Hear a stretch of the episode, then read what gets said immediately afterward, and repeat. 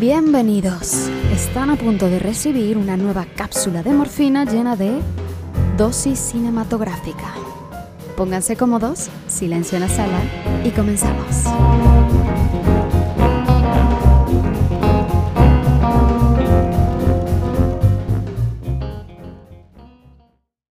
Soy Fernanda Valencia con una cápsula más de morfina cinematográfica. Este 8 de septiembre, la Academia de Artes y Ciencias Cinematográficas de los Estados Unidos hizo pública su iniciativa que entrará en vigor a partir del 2024, en la que se establecen numerosas reglas que deberán cumplir las películas que pretendan competir específicamente en la categoría de mejor película en la gala de los Oscar. Esta iniciativa llega cinco años después de la gala que popularizó el hashtag Oscars So White, en castellano literal, Oscars demasiado blancos, que aludía a la falta de diversidad tanto en el reparto de las películas nominadas como en sus distintos equipos técnicos. Esta gala dio inicio a un cambio en la narrativa de la industria cinematográfica que apenas comenzará a recoger sus frutos. El famoso hashtag no solo se refería al aspecto racial, sino también a todos los grupos que desde la creación de la academia y el inicio de la industria se han marginado, como mujeres, personas con discapacidades, el colectivo LGTBQ, entre otros más. La iniciativa consiste en cuatro estándares o reglas. Para ser consideradas a mejor película, estas deberán cubrir un mínimo de dos de esas normas. El estándar A consiste en cumplir por lo menos uno de los siguientes apartados. Primero, que por lo menos uno de los actores principales o secundarios de significativa importancia pertenezcan a grupos raciales o étnicos marginados como asiáticos, hispanos o latinos, negros o afroamericanos,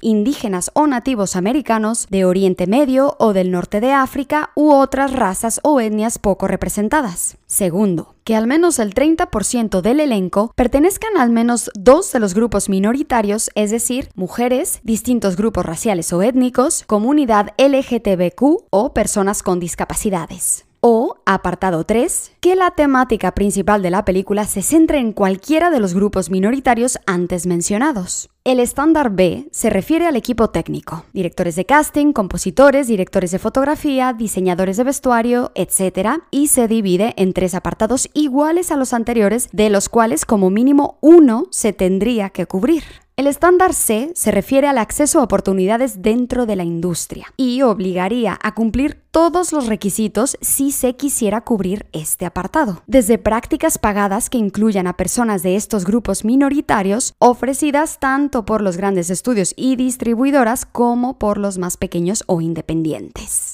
Y finalmente, el estándar D se refiere a que el estudio o compañía productora en cuestión deberá tener empleados a varios, no especifica cuántos, ejecutivos de dichos grupos minoritarios. De nuevo, de estas normas se tendrán que cubrir un mínimo de dos estándares y solo aplicarán a las películas candidatas a mejor película a partir del 2024. La Academia de Hollywood se ha inspirado en la iniciativa que desde el 2010 impuso el Instituto de Cine Británico, el BFI, y después la Academia de Cine Británica para sus premios BAFTA, el equivalente a los Oscar en el Reino Unido y que ha funcionado bastante bien.